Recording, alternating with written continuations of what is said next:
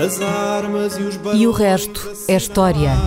É apenas fumaça! Do incêndio que lavra ainda na zona do Chiado. Faz um filho, falo.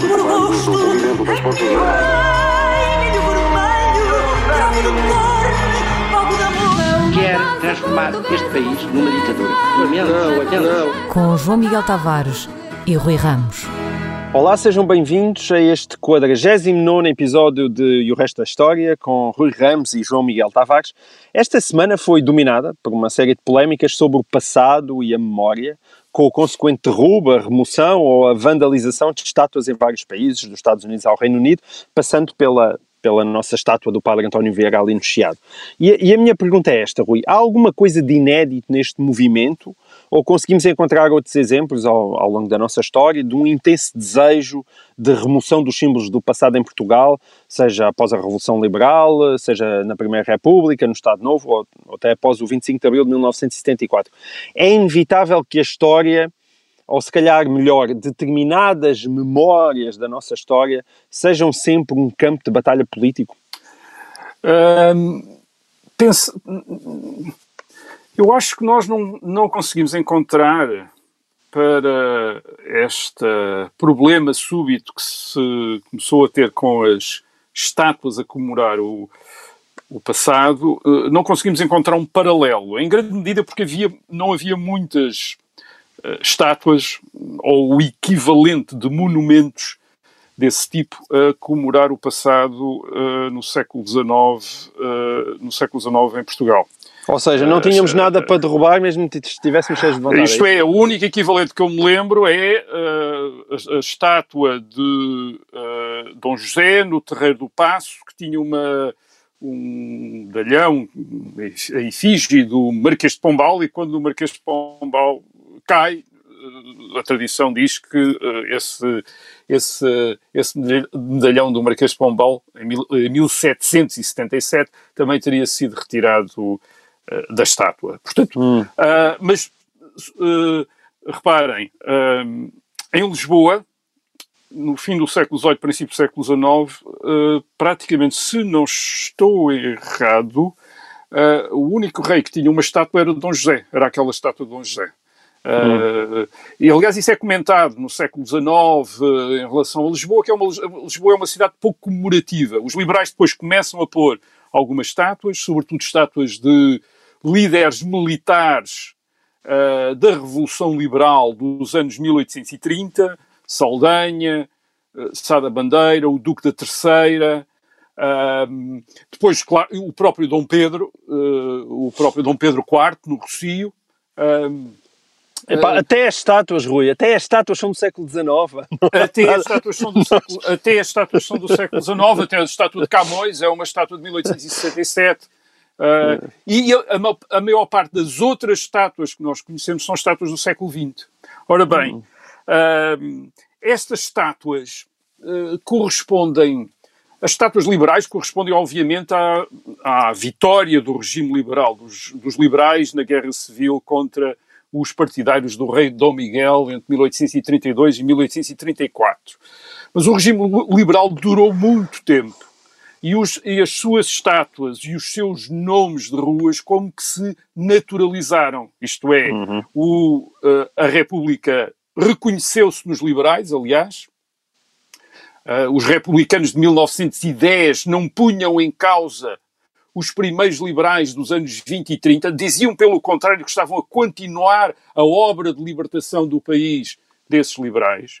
E quando veio o Estado Novo, embora o Estado Novo tenha tido no seu, ah, entre os seus apoiantes, eh, pessoas que são críticas do regime liberal e, claro, do regime republicano, a verdade é que o Estado Novo eh, é inici- eh, sai de uma dit- da ditadura militar de 1926, que é uma ditadura republicana, eh, dirigida por generais republicanos e que mantém o regime republicano.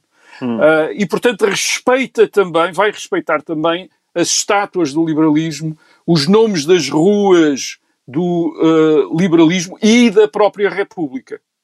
Uh, aliás, é com, uh, é durante o Estado Novo que se levantam algumas das grandes estátuas de republicanos e de liberais, como é o caso da estátua do Marquês de Pombal, que é uma, um projeto liberal e, ma e maçónico e que se levanta nos anos 30, ou a estátua de António José de Almeida em Lisboa. Estou a falar de estátuas de Lisboa. António, António José de Almeida, o Presidente da, Rep o Presidente da República. Portanto, é durante o que tu estás a dizer é que a estátua do Marquês, é porque nós, nós, muitas vezes, quer dizer, vemos as estátuas e não sabemos realmente quando é que elas foram erigidas, não é?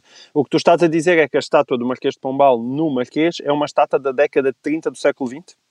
É uma estátua da década de 30 do século XX, exatamente. Portanto, é, é levantada durante o Estado Novo, exatamente. Uh, não é uma obra oficial, é uma obra, portanto, há uma subscrição, há um projeto que já vinha de hum. anteriormente, hum. durou muito tempo, mas é levantada durante o Estado Novo. É óbvio que o, os salazaristas também puderam, digamos, uh, identificar o seu uh, líder, Salazar, com o uh, Marquês de Pombal, no sentido de um homem forte, um governante forte, e portanto também não, não fizeram grandes objeções àquela estátua. É por isso que quando chegamos... E estátuas a... de Salazar? Uh, estátua de Salazar, por, por, o que eu, em 1974, por o que eu uh, recordo, e posso estar errado, mas alguém me há de corrigir se estiver, se estiver, penso que havia uma estátua no Palácio Foz, dentro do Palácio Foz, nos restauradores em Lisboa. Havia uma estátua dentro, quer dizer, não estava no exterior, estava no interior, que foi retirada de onde estava, quer dizer, mas não estava em público, não era uma hum. estátua pública. De facto, o, o Estado Novo não se projeta até com nomes de ruas, etc. Não há Avenida António de Oliveira Salazar, nem nada quer dizer, não se projeta muito no espaço público. Ah, o grande nome, a grande alteração, a maior alteração que em 1974, 75 se faz é a da ponte sobre o Tejo, que deixa de ser ponte Salazar, e sabe-se uhum. que, aliás, que Salazar não tinha sido um grande entusiasta de a ponte ter, a ponte, que é uma ponte de 1966, uh, ter o seu nome. Ele não era, uh, não, não, não era um grande entusiasta. Aquilo que nós notamos é que, uh, quer o Estado Novo, quer uh, a República, quer a monarquia constitucional no século XIX, quer depois a, a, a democracia depois de 1974, têm um regime comemorativo muito parecido. Isto é, aquilo em, em, aquilo em que estes regimes focam no passado e exaltam no passado é a mesma coisa. E tem hum. a ver com os descobrimentos, as navegações, as conquistas dos portugueses, tal como são contadas nos Lusíadas de Luís de Camões uh, no século XVI. Vamos, vamos lembrar o seguinte: qual é que foi a maior comemoração ah, durante o Estado Liberal ou a monarquia constitucional no século XIX? A maior comemoração pública, a, a que deixou mais memória, a que teve mais impacto, foi as festas do centenário de Camões em 1880. Qual foi a maior exposição, a maior realização comemorativa do Estado Novo? É a exposição do mundo português de 1940. E qual foi, até agora, a maior comemoração, a maior realização em termos de festival público, cívico, da democracia? A, a Expo de 1998. Isto é, o imaginário histórico é o mesmo nos vários regimes desde o século XIX. Aliás, para se notar essa continuidade, basta pensar que a exposição do mundo português de 1940 que é a grande realização do Estado Novo, o auge do Estado, do Estado Novo, da ditadura salazarista, uh, os salazaristas convidaram para presidir a essa exposição, não os próprios salazaristas, isto é, não duas figuras salazaristas, mas Júlio Dantas, um escritor e um antigo ministro da República e um republicano, e, uh, e também presidente da Academia das Ciências, e Augusto Castro, que era um sobrinho do José Luciano de Castro e, portanto, estava associado ao liberalismo. Isto é, uma, um republicano e um liberal. São eles que são escolhidos para uh, uh, presidir em 1940 à, à, grande exposição do mundo português. Isto é, o, o esforço era mesmo para estabelecer um consenso, uma continuidade com o, Uh, passado. Por isso, hum. em 1974-75, não, não houve aquela sucessão de estátuas a serem derrubadas, como no Iraque, quando caiu Saddam Hussein, ou na União Soviética e nos países dominados pela União Soviética, com as estátuas de Lenin e de Stalin.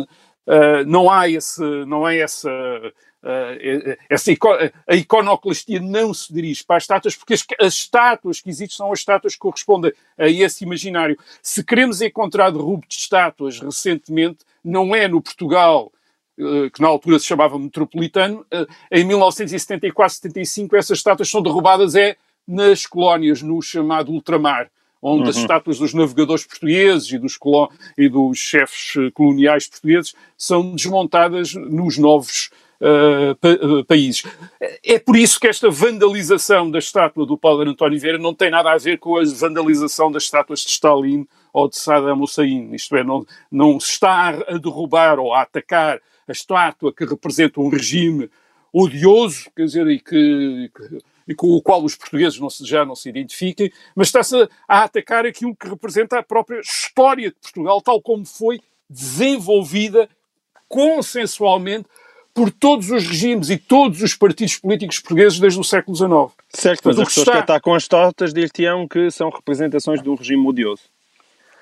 Não, não é um. Eh, eh, bem, então é, todos os regimes foram odiosos desde o século. Todos os, é, é, toda a história de Portugal que é odiosa. Quer dizer, porque aquilo, uhum. aquilo que, que António Vieira representa é a história de Portugal, tal como foi aceite por liberais, republicanos, portanto, liberais, republicanos, monárquicos, salazaristas, democratas, todos. Isto é, António Vieira é uh, valorizado, estava valorizado por todos esses regimes uhum. e por isso é que é possível colocar uma estátua dele no uh, espaço público. Isso, isso sem, de maneira nenhuma, os portugueses terem alguma vez tido a ideia, e isso também não é verdade, já se disse isso, mas não é verdade, de que a sua história, no, uh, a sua história, o seu passado, seja inteiramente uh, cor-de-rosa, isto é, desde o século XVI, desde Gil Vicente, desde o próprio Camões, desde o o próprio António Vieira que uh, ninguém ignora as atrocidades e os abusos cometidos pelos portugueses nos mais variados sítios uh, do mundo. Uh, agora, claro, os portugueses sabiam que os seus antepassados tinham tido escravos, quando toda a gente tinha tido escravos, tinham tido escravos e tinham sido também escravizados, basta ler a história a peregrinação do Fernão Mendes Pinto, ele foi várias vezes, ele Fernão Mendes Pinto na Ásia, várias vezes capturado e vendido como escravo, outras vezes era ele que capturava os outros e vendia como escravos, portanto aquilo fazia parte de, desse, uh, uh, uh, desse mundo. Um, aquilo que lhes interessou, isso é que interessou aos portugueses nos séculos XIX e XX, quando constituíram aquilo que para nós hoje é a atual memória histórica, foi o facto de ter este país pequeno que tinha feito grandes coisas no século XVI. E, portanto, que isso era um, uma fonte de ânimo e de orgulho para o país, e foi isso que eles foram comemorar, sem ilusões de que aqueles que, a quem eles comemoravam poderiam ter outras uh, uh, dimensões, digamos. É verdade, podes-me dizer, bem, hoje há pessoas em Portugal, portugueses, que podem, sendo até pelas suas eh, histórias, pelas suas origens, podem não se reconhecer nesta, nestes monumentos comemorativos, nestas estátuas. Bem, nós podemos dizer a mesma coisa dos, portugueses, dos franceses descendentes de portugueses uh, que atualmente estão em França. Uh, no Arco do Triunfo, em Paris, estão os nomes dos comandantes militares da invasão de Portugal no princípio do século XIX, como o general Masséna, ou até mesmo o general Loison, o Maneta, o famoso Maneta, que em 1808 saqueou e massacrou a cidade de Évora. Ele disse mesmo que tinha destruído a cidade de Évora. Ora bem, não passa para a cabeça de ninguém os, que os imigrantes portugueses, os, os, os, imigra os descendentes dos imigrantes portugueses em França exijam que o, o Arco do Triunfo em Paris seja derrubado porque isso ofende as, uh, suas, uh, as suas memórias, tal como os turistas e residentes espanhóis em Portugal não podem exigir o derrubo das estátuas de Dom João I na Praça da Figueira ou de Nuno Álvares na batalha porque comemoram chefes militares que derrotaram os castelhanos. É a história do país é, e é aquilo que nós temos de aceitar quando integramos uma comunidade, é a sua história. É, é reconhecer a sua história e identificar-se com ela. Agora, Agora é verdade, é verdade, as estátuas devem corresponder a um consenso e pode bem dar-se o caso do consenso numa sociedade mudar e haver ou substituição de estátuas ou remoção de estátuas. Mas isso é através de uh, auscultação do público, através de debates e não propriamente através de vandalismo. Agora, uma coisa uhum. podemos estar certo é que se nós quisermos só estátuas ou comemoração uh, de uh, figuras do passado que pensam exatamente como nós, isto é, hoje em dia, então não arranjamos ninguém, porque precisamente por eles serem figuras do passado, é óbvio que há uma distância, uma distância temporal, uma distância de costumes, uma distância de mentalidades entre nós e eles. E, portanto, não vamos encontrar, nunca encontraremos no passado alguém que corresponda totalmente aos critérios do que é aceitável nos dias de hoje. Uh, uh, e isso acontece com as estátuas que nós temos. Uh, no Rocio está a estátua do rei Dom Pedro IV, que em 1826 foi brevemente rei de Portugal. Bem, o Dom Pedro IV foi, em 1822, o príncipe que levantou o Brasil contra Portugal. Uhum. Uh, e que perseguiu os portugueses no Brasil uh, quando declarou a independência. Uh, temos, se subirmos depois, temos a estátua na rotunda do Marquês de Pombal. O Marquês de Pombal foi provavelmente o mais sanguinário governante português de sempre. Não, não apenas pela, pela famosa execução dos Távoras, mas por aquilo que fez no Porto, a mortandade que fez no Porto quando o Porto protestou contra a cidade do Porto, quando o, quando o Porto protestou contra uh, o monopólio de, da sua nova companhia do, do, dos vinhos do Alto Douro. Ou temos, se, se continuarmos a subir depois as, as, avenidas, temos a estátua de António José de Almeida. Sim, um Presidente da República, o único Presidente da República que acabou o mandato entre uh, 1919 e 1923, mas que em 1910 era o chefe de uma organização terrorista, a Carbonária, uh, uh, que, que, tinha estado envolvida provavelmente no atentado contra, no assassinato do rei Dom Carlos. Isto é, Ora bem, mas o que, é, o que é que acontece? É que estas estátuas não representam todos estes indivíduos. Elas representam aquilo que nós queremos comemorar nesses indivíduos. Portanto, no caso de Pombal, não é o chefe de um governo sanguinário que nós queremos, uh, que se quis comemorar nos anos 30 do século XX, mas era o, chefe, o, o, o governante supostamente reformista de Portugal. Em Dom Pedro IV não era o líder anti-português de 1822, mas o líder liberal de 1832-34 que, lutou pela liberdade em Portugal. E assim por aí fora, isto é, no Largo Camões, nós temos uma estátua, essa estátua não é ao dono do escravo, Jau, mas é uhum. ao, do, ao, autor dos Lusíadas. Da mesma maneira, em, em, em, Londres, a estátua do Churchill não é ao deputado que nos anos 1930 quis impedir a autonomia da Índia, mas ao chefe do governo que em 1940 recusou negociar com Hitler. Aliás, isto não é só na Europa que se passa, vou dar mais um exemplo uh, Angola. Em Angola, no princípio deste século, 21, em 2002, salvo erro, levantou-se uma estátua à rainha Ginga, uma chefe angolana do século XVII que fez guerra aos portugueses. E, portanto, representava um pouco, uh, enfim, a, a resistência, a, a, a resistência da, dos angolanos ao domínio colonial. Ora bem, acontece que esta rainha Ginga, além de resistir aos portugueses, era uma das grandes donas de escravos que alguma vez houve uh, em Angola em, uh, uh, e em África, provavelmente com mais escravos do que alguma vez algum português teve. Aliás, ela uhum. enriqueceu no negócio de escravos, isto é, a capturar angolanos que depois vendia aos europeus para os europeus mandarem para a, a América. Ora bem, a estátua da Rainha Ginga em Luanda é uma homenagem à escravatura e deve ser derrubada? É claro que não é. Dizer, o que, o que os angolanos quiseram, o, o que o regime atual de Angola quis homenagear foi a resistência, uma figura da resistência aos portugueses. A, mesma coisa em Moçambique, para dar outro, outro exemplo, temos aqui o, temos o Gungunhana, o famoso imperador de Gaza, fim do século XIX, uh, também resistiu aos portugueses e, como tal, foi exaltado pelo regime uh, de, de Moçambique independente. Mas o Gungunhana pode ser visto de outra maneira, como um invasor, ele era um Zulu, uma tribo que vem da África do Sul, que, que, chega a Moçambique depois dos portugueses já estarem em Moçambique no século XIX, e essa tribo é uma tribo de conquistadores que, que, exterminam populações locais, que atacam, submetem, eles querem estabelecer um império, que, que escravizam, que fazem escravos, etc. Portanto, se Moçambique quisesse ver no Gungunhano um, um invasor sanguinário e cruel que, que, os atacou, também podia ver, não, preferiu ver o símbolo da resistência contra os portugueses. Mas o, temos, o problema que temos aqui, aqui é que quando queremos tornar as figuras do passado uh, relevantes para a atualidade, temos de ser seletivos. Isto é, temos de escolher alguns aspectos deles e uh, esquecer outros.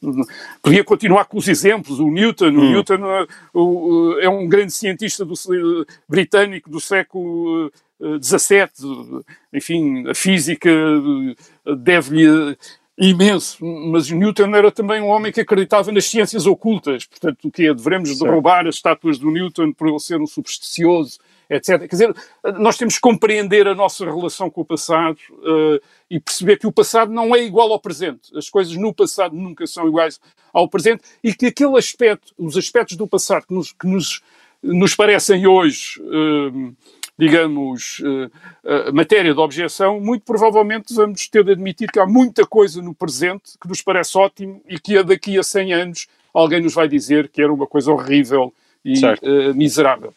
Muito bem, Rui. Assim termina a primeira parte de E o Resto da História. Voltamos já a seguir.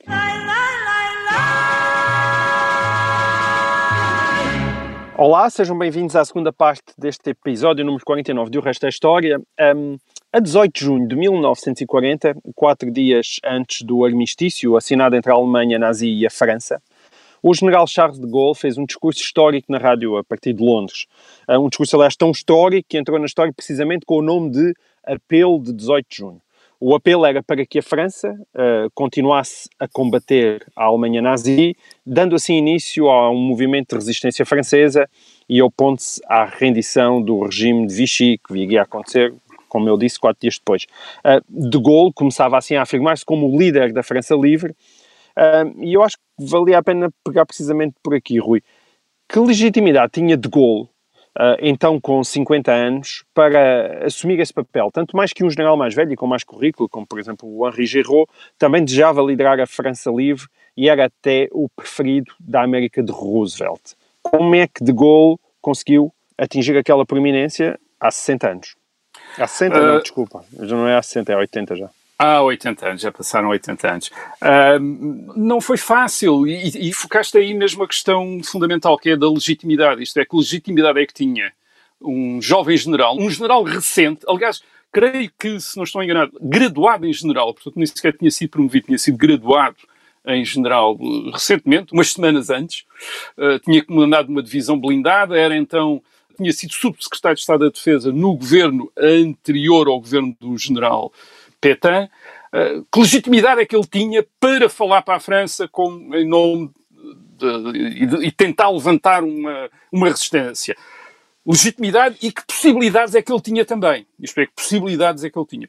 Nós sabemos que esse ato do general de Gaulle o discurso de 18 de junho de 1940 lido aos microfones da BBC e depois os discursos que ele leu, uh, que eu, os apelos que ele continuou a fazer nos, uh, nos dias seguintes, nós sabemos que esse apelo, de alguma maneira, salvou a honra da França. Foi esse apelo, foi essa iniciativa do general de Gaulle que em 1945 justificou que a França pudesse dizer que nunca tinha aceitado a derrota em 1940 e que, portanto, deveria ser tratada como um dos vencedores. E os outros aliados, os americanos, os ingleses, os soviéticos, acabaram por aceitar a França hum. como um dos vencedores. Isso é uma, há uma história famosa quando o alto comando alemão se vai render em maio de 1945 e vêm os vencedores para assinar os termos da rendição, aparecem os soviéticos, aparecem os americanos, aparecem os ingleses e de repente os alemães veem os franceses e aparentemente o general Keitel, salvo erro, teria, uh, o chefe de Estado-Maior do exército alemão teria dito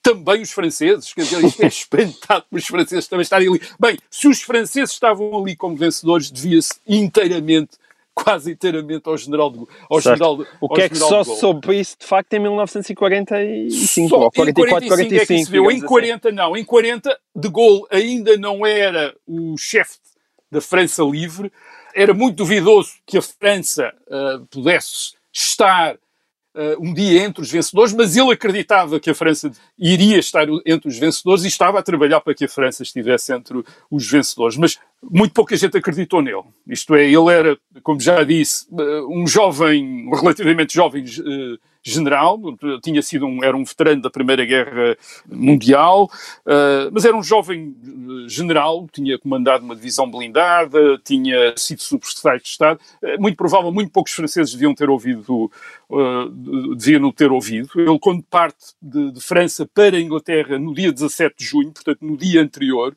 ao, apelo e parte muito angustiado, quer dizer, ele não sabe bem o que é que deve fazer, porque ele sabe que a sua partida vai equivaler a uma deserção, ele vai abandonar o exército e também a uma ruptura com aquilo que é o governo legal da França. Ele encontra no dia 17 de junho, quando chega à Inglaterra, encontra uh, tem uma reunião com Churchill uh, à tarde e Churchill diz-lhe que se ele quiser, ele dá-lhe tempo na BBC para ele fazer um, um discurso para a França a contrariar aquilo que, aquilo que o Marshal Pétain tinha feito nesse dia 17, e o Marshal Pétain nesse dia 17 tinha feito um discurso também na rádio a dizer que a guerra tinha de acabar. Uh, e precisamente o discurso de De Gaulle é para contrariar o discurso do novo chefe do governo francês, o Marshal Pétain. Agora, De Gaulle, uh, um jovem general, mais ou menos desconhecido, subsecretário de Estado da Defesa, uh, mais ou menos desconhecido, e tinha sido apenas durante uns dias, vai enfrentar aquilo que é uma das figuras mais conhecidas em França, um dos grandes heróis franceses do século XX, que é o Marshal Pétain. O Marshal Pétain é um dos maiores heróis militares da França, é o homem de Verdun, o homem que tinha parado os alemães em 1916 e, além disso, é o chefe legal do governo francês. Tinha sido nomeado pelo Presidente da República, a 16 de junho de 1940, chefe do governo de, francês. E o Marshal uh, Pétain uh, acha que a guerra não pode continuar e pede um armistício à Alemanha. E o Parlamento, o Parlamento da Terceira República Francesa, portanto a Assembleia, os deputados, confio no Marshal Pétain e, aliás, no dia 10 de julho, um mês depois, vão dar mesmo todos os poderes ao Marshal Pétain, que se torna chefe de Estado da França uh, no verão de 1940. Portanto, não era apenas. O De Gaulle não estava como outros líderes europeus de países ocupados pela Alemanha, derrotados e ocupados pela Alemanha, não estava Mas... a enfrentar uma Sim, espécie um, de. Um pequeno ditador, alguém que tivesse um, feito uma pequena revolução. E alguém que os alemães tivessem. Ou, ou que os alemães tivessem colabora, imposto, exatamente, exatamente um, colabora, um colaboracionista qualquer hum. que os alemães tivessem imposto como uma espécie do seu fantoche uh, no país. Não, o Marshal, o Marshal Pétain era o representante do governo legal da França e, além disso, era um dos grandes heróis militares franceses. Portanto, se o Marshal Pétain dizia que a guerra não podia ser continuada, como é que era possível um general qualquer vir dizer que devia continuar a guerra. Quer dizer, esse era logo o contraste uh, enorme. E, e, De Gaulle estava consciente disso. Aliás, De Gaulle vai sempre chamar a atenção para o, a, França ter sido um caso único na Europa em que um governo legal, o governo do Marshal Pétain é um governo legal, colaborou com a Alemanha, colaborou com os uh, nazis. Portanto, Pétain parecia extraordinariamente razoável. A guerra estava perdida. Mas o que tu a França não se re... A França não se rendeu. A França não hum. se rendeu. A França pediu um armistício. E, portanto, a Alemanha nazi Uh, podia ter acabado de derrotar a França, mas aceitou um armistício. Ou seja, não foi uma rendição incondicional. Não foi uma é? rendição, foi, foi um armistício. É o armistício que é assinado a 22 de junho. E a ideia de, de, de Pétain é pôr a França fora da guerra. Para quê? Diz Pétain, para evitar a ocupação da França pelos alemães. Ah, há uma parte da França, o norte da França e a costa que é ocupado pelos alemães, mas o resto do território continua sob um governo francês, ah, o governo que depois vai ter a sede em Vichy, numa instância termal, onde o Marshal Pétain se uh, instala, mas o mesmo governo de Vichy, portanto, o governo de Vichy tem o, o, o governo completo dessa zona chamada Zona Livre e tem também a autoridade civil em todo o território francês, isto é, a polícia, etc. No resto do território ocupado militarmente pela Alemanha, a polícia e a administração continuam a estar uh, sujeitas ao governo uh, francês. Portanto, o, o Pétain diz, bem, na pior de, das situações, conseguimos isto, isto é, tirar a França da guerra e poupar a França uh, Mas aí, a, a uma ocupação total. Mas o que tu estás a dizer é algo que vai um pouco além disso, é que a história da resistência francesa hoje em dia, aliás, como nós a vemos uh, nos, nos, nos filmes de Hollywood, é uma construção do pós-guerra. É uma grande construção do pós-guerra. Isso é verdade. Até, todos, até todos os pontos, até todos os pontos de Gaulle. Portanto, contra esta proposta de Pétain, aquilo que de Gaulle diz é, bem, fomos derrotados, a França está ocupada, mas temos de continuar a guerra. Vamos continuar a guerra a partir das colónias. Vamos ficar ao lado da Inglaterra para, porque a Inglaterra, com o apoio dos Estados Unidos, que aliás ainda não estavam na guerra, os Estados Unidos, era um país neutral ainda, a Inglaterra vai vencer a guerra. Eh, vencer a guerra. Quer dizer, em junho de 1940 isto era uma proposta que parecia completamente irrealista. Uh, e não convenceu quase ninguém. De Gaulle tem, por exemplo, há cerca de, uh, há cerca de 100 mil soldados franceses que também foram evacuados naquela famosa evacuação de, uh, de Dunkerque em, em maio de 1940, que foram evacuados para a Inglaterra. E de Gaulle, aliás, o apelo de 18 de junho é para esses soldados, é apelar a esses soldados para ficarem com ele em Inglaterra, com ele de Gaulle em Inglaterra, para continuar a guerra contra a Alemanha. E ficaram? Não, voltaram todos para, uh, dos, dos, cerca de 100 mil, 97 mil preferiram voltar para a França e entregarem-se como prisioneiros de guerra aos alemães. Portanto, isto dá a ideia de, de, de que, do apelo, isto é, do efeito do apelo em junho de 1940 do general de Gaulle. Aliás, também se chama a atenção para o facto que o general de Gaulle tinha comandado uma divisão blindada, a quarta divisão blindada, e nem um único dos oficiais que tinham servido sob o seu comando, nem um único se juntou a ele a ele em Inglaterra. Isto é, todos eles ficaram uh, em França. Aquilo que de Gaulle constatou é que em 1940 é que o exército francês não o reconhece e que, e que depois que as autoridades coloniais não estão dispostas a tomar o seu partido. Ele, em setembro de 1800, 1940, uh, ele, de Gaulle junta com o apoio britânico uma série de tropas da chamada França Livre para tentar recuperar a colónia de, do Senegal, Dakar, Dakar, que era, um, enfim, uma capital da África ocidental francesa, uh, recuperar para a França livre, isto é, para iniciar uhum. precisamente essa resistência a partir das colónias. E a verdade é que as tropas francesas, as autoridades coloniais e as tropas francesas que estão no Senegal, em Dakar, resistem resistem e lutam duramente contra De Gaulle e contra os britânicos, conseguem derrotá-los e é um revés enorme para De Gaulle. Isto é, aliás, os ingleses dizem, bem, este homem não tem capacidade absolutamente nenhuma de convencer os franceses a continuar uh, a guerra. A, a, situação é péssima. Uh, basta, basta pensar também nisto. Um, de Gaulle estava em Inglaterra, em Londres. Ora bem, o que é que os ingleses fazem depois da França uh, assinar o armistício? Aquilo que os, ingleses fazem no princípio de julho de 1940, no, no, dia 3 de julho de 1940, a aviação inglesa, a marinha e a aviação inglesa, ataca a frota francesa numa das suas principais bases na Argélia, em Mers el-Kibir, faz um ataque, tenta afundar os barcos franceses e, durante esse ataque, mata cerca de 1.300 militares franceses. Tenta afundar e afunda. E uma, afunda uma parte, isto é, afunda um barco. o suficiente para não danificar os, os Obviamente, a ideia, ideia, não, a ideia inglesa. Da Alemanha, não é? A ideia inglesa era que a frota francesa não passasse uh, ao serviço uh, da Alemanha. A frota francesa era a segunda mais importante uh, armada europeia depois da inglesa.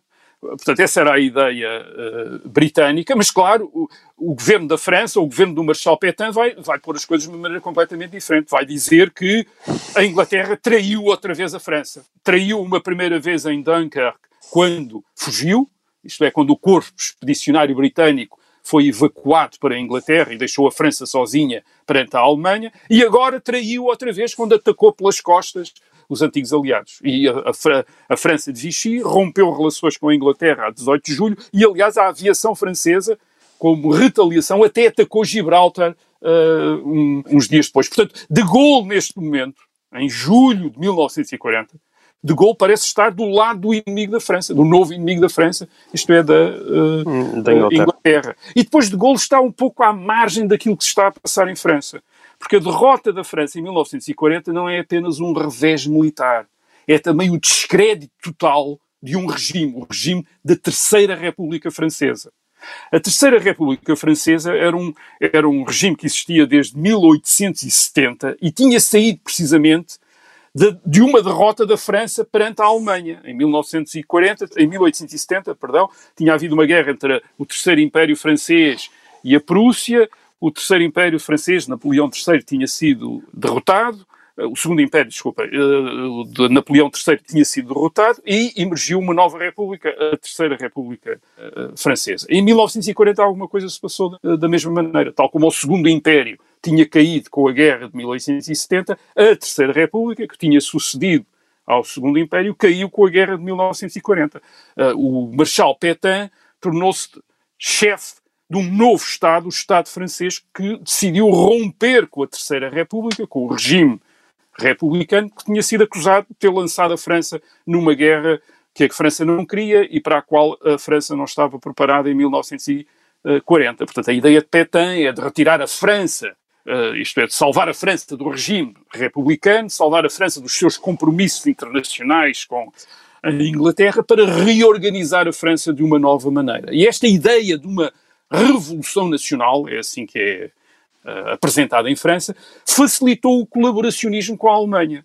Levou muita da direita tradicionalista, que era inimiga da Terceira República, e de onde, aliás, de Gaulle vinha. De Gaulle era um homem da direita, era um leitor, aliás, quase da extrema-direita, católico, leitor da Action Française, etc. Dizer, é, essa parte, essa direita, em grande maioria, vai colaborar com Pétain, mas também há muitos jovens da esquerda socialista e comunista que também vão colaborar, porque vem na derrota, na destruição da Terceira República, a possibilidade de fazer uma revolução finalmente em França. E, portanto, veio certo, muita e, gente... E convém recordar, estamos em 1940, portanto ainda estava em vigor o Pacto Germano-Soviético. Exatamente, por exemplo, o Partido entre Comunista Stalin Francês... e Hitler. O Partido Comunista Francês, em 1940, propõe-se colaborar com a Alemanha ao abrigo do pacto entre a União Soviética e uh, a Alemanha nazi. Aliás, a União Soviética reconhece imediatamente o, regime de Vichy eh, como regime legal em França. E muitos das grandes líderes de Vichy, da colaboração, são ex-socialistas, eh, são ex-comunistas, eh, desde o Pierre Laval, o, o Marcel Deat, o Jacques Doriot, que era um homem do Partido Comunista Francês e que se torna o líder do grande partido fascista nos, no, depois de 1940, certo. são tudo. aliás, há, há, eles, mas, eles na prática mas mantêm socialistas e, tornam e começam a fazer fórmulas de nacional-socialismo uh, em França. Portanto, Mas aí nós estamos a falar é... de elites políticas. Estamos a falar de elites políticas. E o povo? Bem, o povo há um livro, aliás, sobre um dos, um dos livros mais famosos sobre uh, o colaboracionismo em França durante a guerra, que, que tem o título de 40 milhões de colaboracionistas, não é? Quer dizer, e portanto a maior parte da população aceitou o Marshal Pétain. O Marshal Pétain, até 1944, era a figura mais popular em França. Era a figura mais popular. As pessoas acreditavam no Marshal, um homem de 80 e tal anos, que tinha defendido a França, o grande líder militar francês do século XX. Uh, uh, era ele, era ele a grande figura. O, o, os próprios aliados são ambíguos. Por exemplo, os Estados Unidos querem manter relações com o Marshal Pétain, também acho que o Marshal Pétain é que é a pessoa uh, importante, e o próprio, os próprio governo britânico pede, a partir de junho, ao, ao general de Gaulle para moderar as críticas a Pétain, isto é, para não atacar demasiado Pétain, porque eles se apercebem-se que Pétain é incrivelmente popular em hum. França hum. e eles também não estão interessados em criar um grande E então, o que é que muda tudo? O que é que muda, que, é que muda tudo? Bem, o, o, que muda tudo é uh, o desenvolvimento da guerra. É o momento por exemplo, a ofensiva alemã contra a União Soviética em julho de 1941 atira o Partido Comunista para a resistência, o Partido Comunista deixa, passa, passa a estar na resistência, de acordo com os interesses soviéticos, e depois, claro, a entrada dos Estados Unidos na guerra no fim de 1941 e as derrotas alemãs na Rússia convencem muita gente que afinal a Alemanha pode perder mesmo a guerra e que talvez não seja grande ideia comprometerem-se com, com a Alemanha. Uh, e, e, finalmente, também a própria pressão alemã em França. Isto é, a pressão alemã em França, por exemplo, a tentativa alemã de recortar maciçamente trabalhadores franceses para trabalharem na Alemanha e que leva muitos jovens uh, franceses a fugir para o campo e a constituir, portanto, uma base para uh, a resistência. Mas mesmo assim, a resistência só tem muita gente depois do desembarque aliado em junho de 1944, é os famosos resistentes de 1944, como são chamados, Uh, e ainda assim enfrentam uma, uma, forte reação da parte de gente que está em uh, que está com o Vichy e que porque a guerra depois de repente em França começa-se a tornar uma guerra civil, quer dizer, uh, e, e, tal como acontece aliás na Itália em 1943-44. Agora, claro, de Gaulle em agosto Aliás, há imensas 1940 execuções, não é? Ah, Já cerca de, depois 10, com, cerca de 10 mil franceses são executados por colaborarem com os alemães depois de 1944. E os 10, este número de 10 mil é um número por baixo. Uh, Mas de Gaulle, em agosto de 1944, pode aparecer em França como um homem que tinha tido razão em 1940, mas ele é fundamental para impedir que a França seja tratada como um território ocupado pelos aliados em 1944, que era a proposta americana. Os americanos queriam tratar a França como um território ocupado, isto é, sujeitá-la a um governo militar aliado. Uh, e é graças ao, ao, general de Gaulle, quer dizer, ao, àquilo que o general de Gaulle, entretanto, tinha montado, a resistência, uh, a França livre, que de repente os uh, aliados, aliás, por pressão também do, dos ingleses e, do, e, dos soviéticos, os aliados, os americanos, isto é, resolvem, em vez de tratarem a, a França como simplesmente um país derrotado e ocupado, uhum. tratam-no como um aliado, isto é, reconhecem o governo de De Gaulle uh, uh, e a França passa a ser, um, uh, a partir de 1944, volta à guerra como um, um aliado dos, dos americanos, dos ingleses e dos soviéticos. Bem. E depois, claro, há também uma, um, o lado odioso do regime de Vichy. O regime de Vichy tinha sido ambíguo na sua colaboração com a Alemanha, mas tinha tido aspectos em que tinha colaborado mesmo, por exemplo, na perseguição aos judeus. Uh, hum. Sobretudo aos judeus que não eram franceses, isto é, aos judeus que, estrangeiros que estavam em França e que as autoridades de Vichy uh, capturaram e entregaram aos nazis e, e, a maior parte deles acabaram em Auschwitz e foram assassinados. E esse aspecto odioso também, depois, revelado depois de 1945, levou também muita uma parte da opinião francesa finalmente a identificar-se com uh, o general de Gaulle e a fazer de conta que durante a guerra tinhas tido sempre uh, esperança no general de Gaulle. Mas de facto, uh, o caso do general de Gaulle e do apelo de 18 de junho de 1940 é mesmo o caso em que um homem sozinho faz toda, toda a diferença. Isto é, ele permitiu salvou mesmo a honra da França e, e permitiu à França, depois de 1944-45, aparecer como um dos uh, vencedores da guerra. Salvou a honra de França quando, no momento em que 40 milhões não estavam interessados em salvar. Não estavam interessados é... em é verdade. Muito bem. E assim acaba esta edição número 49 de E o Resto da História. Voltamos para a semana. Até lá.